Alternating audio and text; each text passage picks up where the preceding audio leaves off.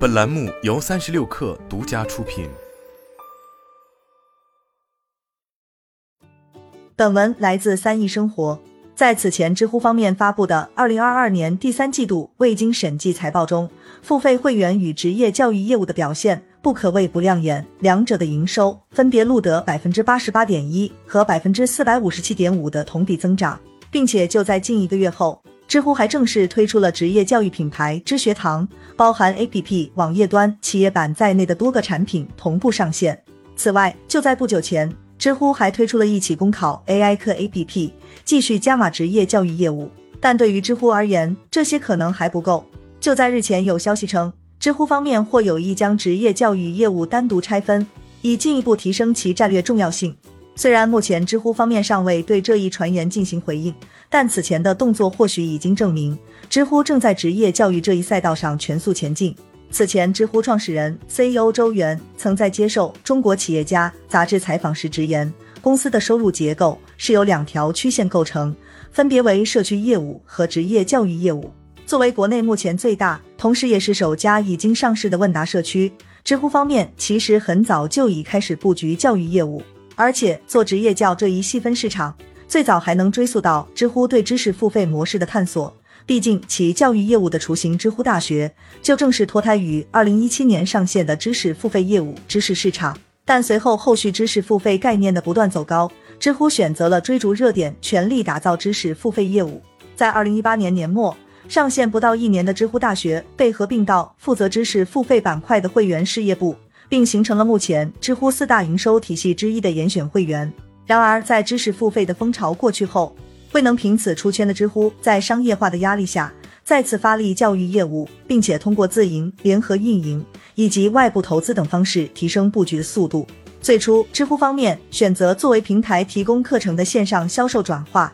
相关服务则来源于第三方教育机构，其中首批合作方包括馒头商学院、知群、成拉考研、土豆雅思等。自二零二一年起，知乎也加快步伐，不仅推出了为互联网人打造的高质量互联网职业教育平台独立 APP 产品练习生，还开始陆续投资教育机构，其中包括财经会计在线培训品牌品质教育，以及留学考试培训和留学申请一站式服务品牌啪啪教育等。在整合了这些投资的平台后，二零二二年第一季度，知乎也首次将职业教育作为单独业务板块在财报中呈现。而三千九百余万元的收入，在总营收中占比约为百分之五点三，成为继广告收入、付费会员收入和商业化内容解决方案后，知乎的又一收入来源。但这一数据在二零二一年同期则不足三百一十万元。此后，知乎进一步完善在职业教育赛道的布局，在二零二二年六月上线学习区，成为免费教育课程的入口。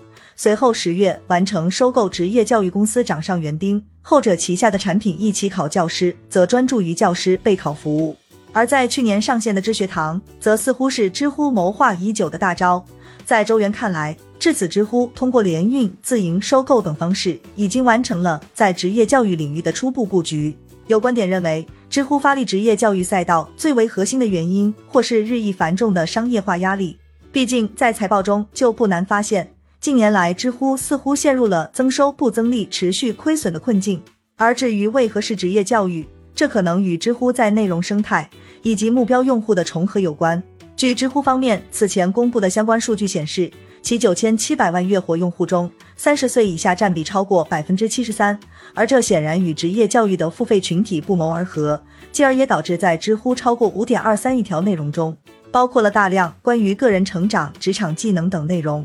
周元此前曾提及，年轻人在结束学业进入第二个十八年之后，仍释放出强大的职业学习需求，这推动了知乎教育内容的增长。在他看来，知乎的职业教育业务是伴随着社区用户的真实需求而产生。另一方面，职业教育还有望解决知乎既要商业化，但又不能过度商业化的难题，成为一个两全之策。毕竟，在作为一种变现方式的同时，职业教育还兼顾了一定的知识付费属性。并更强调以结果导向，并不会对知乎原有的内容生态产生冲击，甚至还有可以在一定程度与之互补。此外，职业教育业务与目前其四大营收来源之一的商业内容解决方案也形成了对比。要知道，所谓商业内容解决方案，指的就是在知乎中出现的品牌提问。如果说广告是硬广，那么商业内容解决方案其实就是软文。但无论硬广还是软广，其实多少都会与知乎的社区生态产生直接冲突。而如今，诸如各种垃圾广告被包装成专业回答，脸都不要了这样的言论，其实，在知乎上并不鲜见。所以，一旦商业内容太多，无疑就会使得用户与创作者从知乎的获得感越少，并有导致其被这个解决方案解决的风险。截至目前，职业教育已然成为了知乎增长最快的营收来源，似乎表明这是一条可行之路。那么，知乎到底能不能做好职业教育呢？这个问题的答案或许如今还无法明确。诚然，如今无论是内置的学习板块，或是独立的教育品牌，有着来自知乎的背书，确实可以增加品牌美誉度，带来背靠大树好乘凉的优势，并在初期解决部分获客问题。但从长远来说，要将这门生意做好，终究还是得靠课程质量、服务、师资、口碑等综合因素。关键在于此前做内容社区的知乎要如何实现跨界。说到底，虽然职业教育也多少有些内容属性。但其生产的是完全结构化的内容，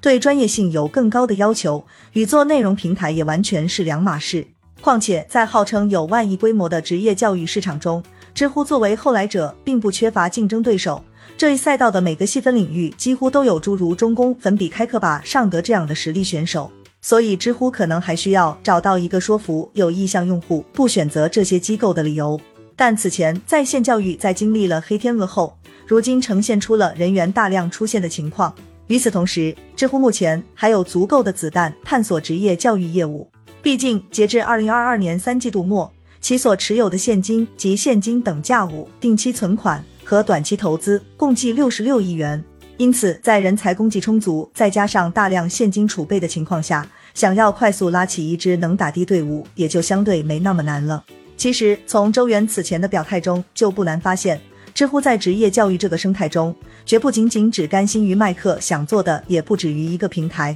而是要用技术推动教育的数字化转型。但话又说回来，只有解决了上述这些问题，真正在职业教育领域站稳脚跟，知乎或许才有实现这个愿景的可能性。